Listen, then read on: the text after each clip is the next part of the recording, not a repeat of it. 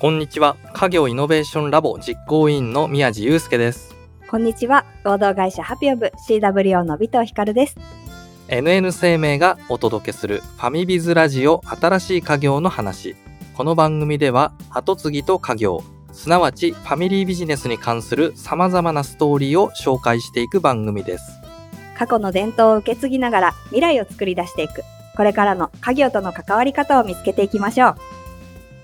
前回に引き続き、アーストラベル株式会社代表取締役の尾崎清彦さんをゲストにお招きして、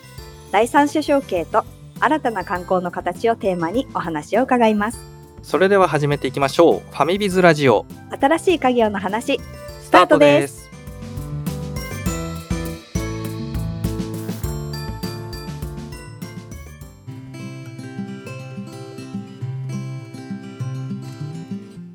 子供の頃から社長業だとか会社を持とうってことは考えてらっしゃったんですか？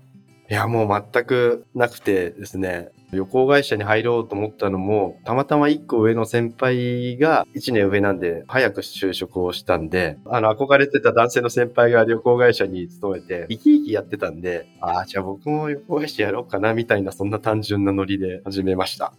そうだったんですね。じゃあ、いつのタイミングでそういうふうについでもいいかなだとか社長業やってみようかなって思ったんですか？そうですね。自分の周りのメンバーの人間が、やっぱりその志し座が高くて、自分で事業を起こしたりですとか、2代目、3代目で継いで、変革をしていくプロセスを見させていただいてて、いや、あれかっこいいなと思って、僕はそこまでできないかもしれないけど、近づけることはできるんじゃないかなと思って、チャレンジしたいなって気持ちが湧いてきました。それにしても第三者承継って本当に勇気のいることだろうなと思ってて、尾崎さんの周りにそういう方がいらっしゃったんですか？いなかったですね。特に誰かに相談するとかがなくて、その先代の社長とたまに会話しながらとか、じゃあいつ頃にしようかとか、まあ、ちゃんとあれだぞ、いつまでにお金払うんだぞ、みたいな、こう、ざっくりとした、いや、ちょっとこう、こ、ここ半分半分で払います、みたいな感じでやらせていただいた感じです。人にすごい恵まれてるんじゃないかなって思います。さっきの宮地さんの話とか、最初の聞くと、なかなか最後になってやっぱりひっくり返したりとか、土地ってやっぱりね、すごく難しいと思うんですけど、それに比べると何もなくスムーズにさせていただいた感じです。その20個上の先代の方と尾崎さんってどんなご関係だったんですか？上司と部下ですよね。そうですね。でももうその時からもう本当に好きにやらせていただいてて、で僕はその時社員じゃなかったんですよ。個人事業主でやってて、個人事業主から今考えれば確かにこの承継したっていう感じ。そもそも前ちょっと大きい旅行会社に最初はいたんですけども、東急観光っていう東急電鉄系の会社にいて、でそこからアストラベルに移ったのも、やっぱり一つは給料面とかもあったんですよ。やっぱり旅行業ってサービス業でまだまだその待遇が他の業種と比べると低くて、まあ、そこって絶対改善したいなって今も思ってるんですけど、で会社員になっちゃうとまた一緒になっちゃうんで、個人事業主でも働いた分だけちゃんともらおうと思って。ほぼフルタイムで関わってたってことですか？はい、もう毎日毎日ずっと朝から晩まで一緒でした。なんかもはや社員と変わらないような感じですけど、どうだったんですか？気持ち的に違うのかとか、待遇面とか、給料面とか、どうだったんですか？待遇面はそうですね、さすがに東急観光にいた時より全然稼げてました。やっぱり大手といえども旅行業ってまだまだ安いんだなって思います。その個人事業主になられた時も、やってる内容はほぼ一緒ですか？そうですね。東急観光にいた時とほとんど一緒のような形で、どちらかというと、茨城の人を外に連れてくアウトバウンドばっかりやってました。え、じゃあその時からちょっと疑問を感じていたというか、そうですね。結局、大きい会社と一緒のことやってるなと思って、僕、なんでこんな小さい会社なのに、大きい会社と一緒のことの土俵に上がって、同じことやってたらあんまり意味ないんじゃないかなと思って、しかも子供たちのために本当になってるのかなって思ったら、いや、そんなことないなと思って、ずっと疑問に感じてたんですけど、でもやっぱりこう、一人とかだと動きようがなくて、今仲間がいるんで、本当にやれてる感じがします。第三者承継ってどちらから言われたんですか？先代からお声がかかったんですか？それとも尾崎さんからお話しされたんですか？お互い多分思ってたんだと思います。僕もいずれやりたいなっ途中から思いましたし、で、向こうもまあまあ、もう俺も年だからさ、みたいな感じは結構ちょいちょい言ってたんで、そのちょうどいいタイミングだったんじゃないかなって思います。尾崎さんには、じゃあ社員じゃなかったし、自分でやるっていう方法もあったわけですよね。そうですね。方針が合わなくて結構めっちゃ喧嘩してた時とかあるんですよ。いや、お前じゃあ、そんだけ言うんだったら自分でやれよみたいなことを言われた時もあって、いや、まだちょっとな、なんとなくそれ寂しいし、ちょっと違うなと思ったんで、いや、僕まだ一緒にやらせてください。一緒にやってましたね。意思決定をする際にどんな考えだったのかとかね。まあそういうところが結構メイン。あとは、やっぱり戻った当初とか、まあだから自分が社長になったタイミングで何から着手したのかとかね、お伺いしてみましょう。採用もね、されてましたよね。そうですね。本当に採用に関しては、コロナ中だったので、本当に。でしかも人数も少ないし、あの言うなら就業規則とかもなかったんですよ。紹介していただいて、あ、この子めちゃめちゃいいなと思って、入ってもらいたいって思った時に、その子用のパワポを作らせていただいて、入ってください。何もないですけど。で、その後もちょっと何回か雑談させていただいて、それは就業規則ってありますか？って、いや、ないっすね。ごめんね、ないわ、今のところ、みたいな。で本当に安定して生活したいんだったら、絶対僕の会社じゃない方がいいから、みたいな。いや、もう本当に何もないんで、一緒に作っていこうっていうところが楽しめるんだったら、一緒にできればやりたいですっていうふうに話して、それで1年1人ずつ今採用させてもらって3人入ってくれて、3人に同じこと言ってます。えー、その、じゃあ入社する際は逆にスタッフの人は何て言って入ってきたんですか？そうですね。一番最初の子はやっぱりその東京から茨城に戻りたいっていう思いが強くて、まあしょうがないなと思って多分入ってくれたんだと思います。で、その子がめっちゃ成長したんですよ。何もない分、もうなんか逆に自分でやるしかないからもともと能力もあったんで成長してで、その成長したのを次2番目に入った子は見てるんですよ、遠巻きに見てて。で、私もああいう風になりたいみたいな感じで入ってくれて。3人目はまあ逆に大手の旅行会社の人が入ってくれたんですけど、で、今もう一人またちょっと募集をしてるとこです。着々と成長してますね。お金が貯まってから人を採用するんですよ、多分きっと。で僕も採用してから売り上げ作ればいいじゃんっていうふうに思ってるんで、年齢も年齢なんで、もうすぐ死んじゃうんで、アクセル踏んでいくしかないなって思ってます。本当に、その入ってくれた方々が素晴らしいと思います。僕逆だったら絶対入んないと思います。最初の方と二人目の方も旅行業の方ですか？全く旅行業やってないんですよ。もう全然素人で、一人は人材系をやっていて、もう一人はちょっと IT 系をやってて、もう全く関係ないんですけど、今本当立派に素晴らしく頑張ってくれてます。どうやって教育だとかしていったんですか？そうですね。僕らは通常の普通の旅行会社と違って、茨城の産業に詳しくなったりとか、あとは自治体の特産品に詳しくなったりとかっていうのが、あとはその地域の農家さんと仲良くなったりとかが仕事なんですよ。特になんか素晴らしい優れたスキルはいらなくて、なんか新しいことを学ぶのが好きとか、頑張ってる熱い人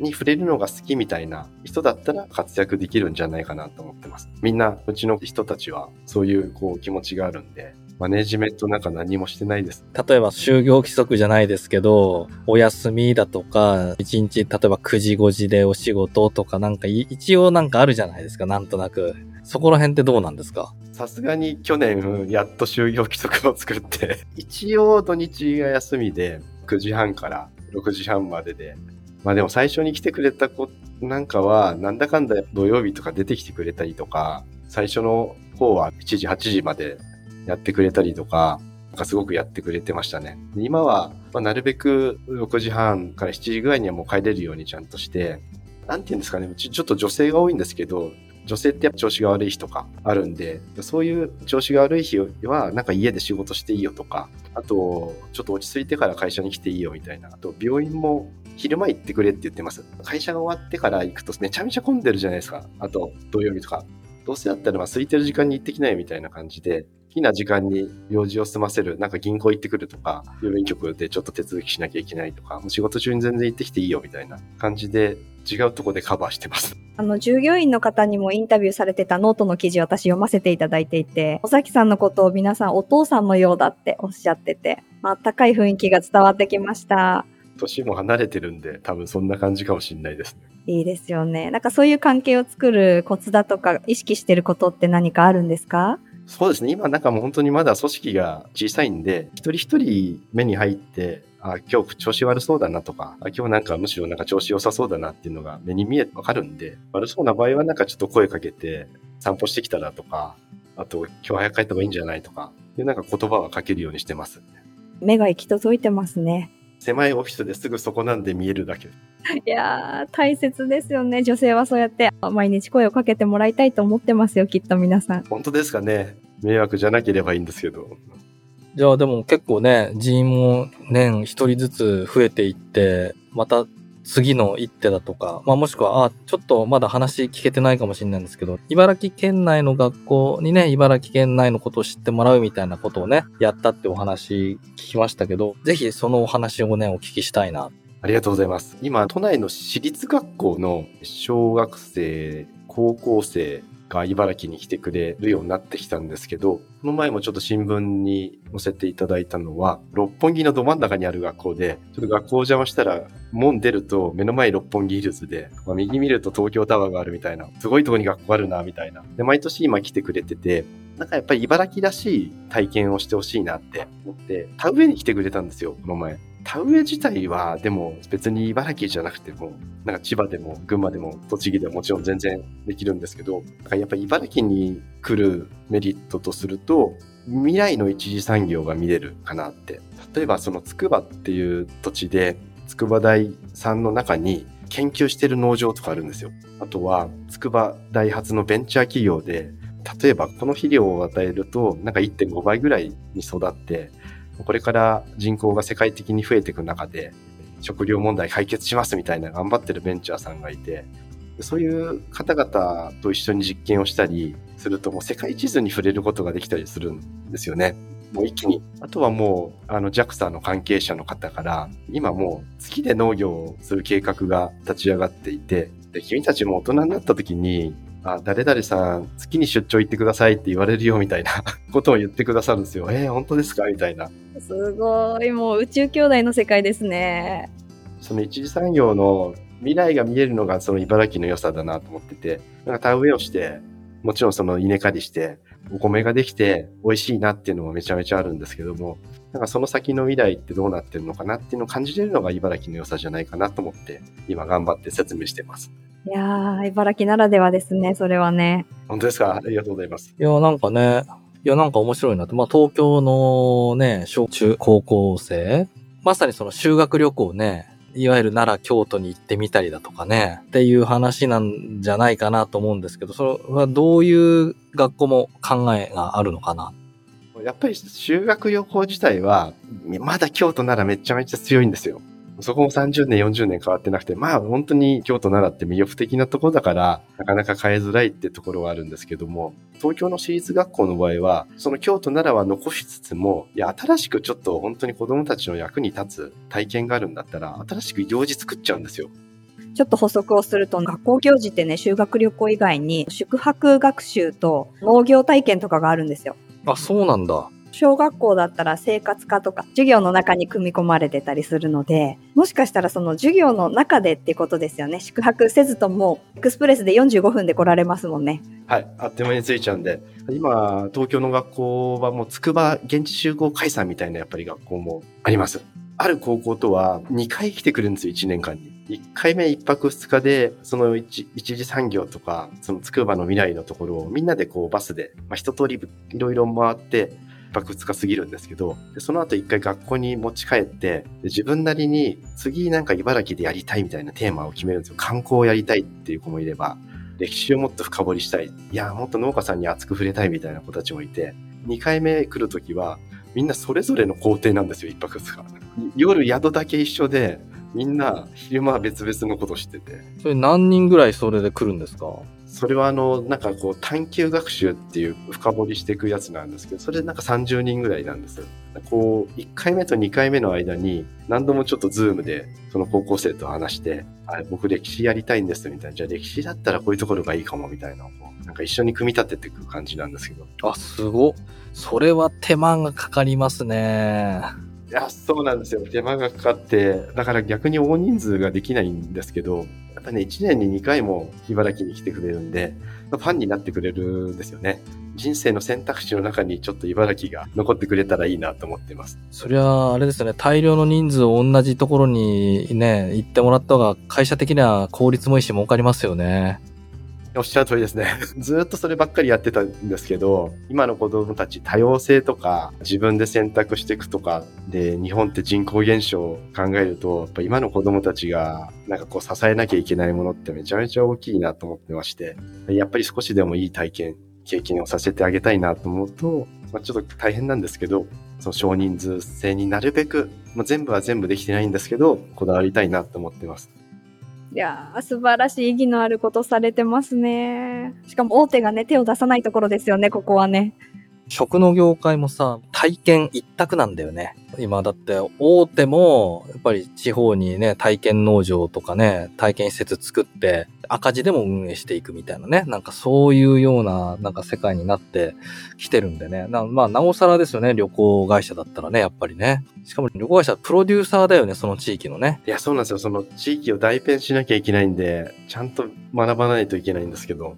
そうですよね。ね、そのね、自社の体験農場だったらその自社にいかに来てもらうかだからね、あれだけど、旅行会社だったらね、もう俯瞰してみてね、どの、どこに、どの地区に何があるのかって全部理解してね、しかも、生徒たちっていうかね、お客さんのニーズまで把握して、じゃあここがいいですってやんないといけないんですもんね。いや、そうですよ、本当に。で、今まではそれがもう、日本全国、世界、ヨーロッパとか、アメリカも含めて、なんとなく知ってなきゃいけないような雰囲気だったんですけど、それも絶対無理だなと思って。だったらもうちょっと絞って茨城のプロになるっていう方に行かなきゃいけないなと。いや、めちゃめちゃ共感するないや、宮地さんに言われるとめちゃめちゃ嬉しいですね。いやー、だってそうじゃないですかね。浅く広くじゃなくてね、狭く深く、で、その地域にね、好きになって、その地域を好きになってもらうようなね、仕事ですもんね。いや、めちゃめちゃ素晴らしいなって。いや、僕ね、ほんと話聞いてね、なんか旅行会社の概念がほんと180度変わりましたね。マジです。嬉しいですね。めちゃめちゃ嬉しいですね。もうコロナの後に一番嬉しいです。いやー、そんなね、豚だけにとんでもないんです、本当に。ね。鉄板ネタが出ましたね。いや、あんまりこのラジオで言ったことないんじゃないかなって思うんですけどね。最高ですね。なんかね、今の話、第三者承継とかよりもね、なんか事業としてね、やっぱり全ての家業の後継者がね、なんか参考になりそうな。やっぱり家業ってね、良くも悪くもその地域で戦っていかないといけないっていう人が大半だと思うのでね。なんか逆にね、自社だけじゃなくて、ちょっと周りに例えばね、目線を広げて、自社の魅力をさらに高めるだとか、そういうこともなんかできそうじゃないですか。確かに。そうですね。うちに来てもらうだけだとちょっと魅力足りないけど、うちに来てもらって、あとあそことあそこ行ってもらえば、うちの地域でもなんか十分東京の人来てくれるんじゃないかなとかね。そういうなんかヒントをすごいいただける勇気をもらえるお話ですよ。ありがとうございます。本当にその茨城県の市町村の方々、自信がない人が多いんですよ。もうあるものをちゃんと持ってない人にお届けすれば買ってもらえるんで、発想だけ変えればいいんじゃないかなっていうふうに思います。いやー、ほんとおっしゃる通りで、僕よくね、公演でね、プロデューサー発想っていう話をするんですよ。地方自治体とかね、よく箱物を作るとか、要はない、ないものを作るっていうのをずっとやってきたと思うんですけど、プロデューサー発想は、ないものを作るんじゃなくって、あるものをどう活かすかだと思うんですよね。そういう部分もやっぱり旅行会社の人って、そういうのに長けてるな。特にね、尾崎さんのね、ところは、その茨城で勝負するっていうね、ほんと46.5位で勝負するっていうのが、もっとね、世界とかね、京都などとか目を向ければ魅力的なところがね、たくさんありそうだけど、いやいや46.5位にも魅力があるな。むしろ俺の力でね、1位とは言えるかちょっとわかんないですけどね、10番台に引っ張り上げるぞとか、多分そういうお仕事ですもんね、やっぱりね。もうちょっと多くの人に茨城の良さが伝わってくれたらいいなと思います。尾崎さん、それでは最後の質問になるかなと思うんですけども、これから何をしていきたいっていうのってありますかそうですね。コロナがやっと終わってきて、で、今まで実は本当に計画って立てられなかったんですよ。毎年毎年なんとかこう、しのいでいく。新しいことにチャレンジしながらなんとかしのいでいくって形だったんですけども、やっとなんかこう先がちょっと明るくなってきたので、実はあの恥ずかしながらちゃんと計画立ててるのこれから立てようかなと思ってます。ただ、一つちょっとみんなと約束してるのは、サービス業ってやっぱ日本の給料、賃金上げようっていう風になってると思うんですけど、圧倒的になんかこう図を見ると下の方なんですよ。こう足引っ張ってる方になってるんで、それはやっぱり僕らやっぱ人に幸せを与える職業なので、自分たちが幸せじゃないと厳しいよねっていう話をしてて、その給料面、待遇面はもう格段に上げていかなきゃいけないなって思ってます。で、今年に入って、いや、まだベース低いんですけど、今2回給料上げて、なんで来年もやっぱ2回ぐらい上げて、こう、なんていうんですかね、ちゃんとそそれなりに誇れるようなところに行きたいなっていうふうに思ってます。もう決めてから作っていかれるんですもんね、尾崎さんは。あ、そうそうそう。もうね、先に上げてから後から、あの、売り上げを作っていくみたいな感じなんですけど、はい。もう約束してから頑張ります。いいですね。みんなに約束するの大切ですよね。そうですね。なんか、やっぱりこう、ちゃんと約束をして、こう、結果出していけば、なんか人はついてきてくれるかなっていうふうに思ってます。まだまだね、お話し続けていきたいところなんですけど、尾崎さんとの新しい家業の話は、この辺りまでとさせていただきます。尾崎さんどうもありがとうございました。ありがとうございました。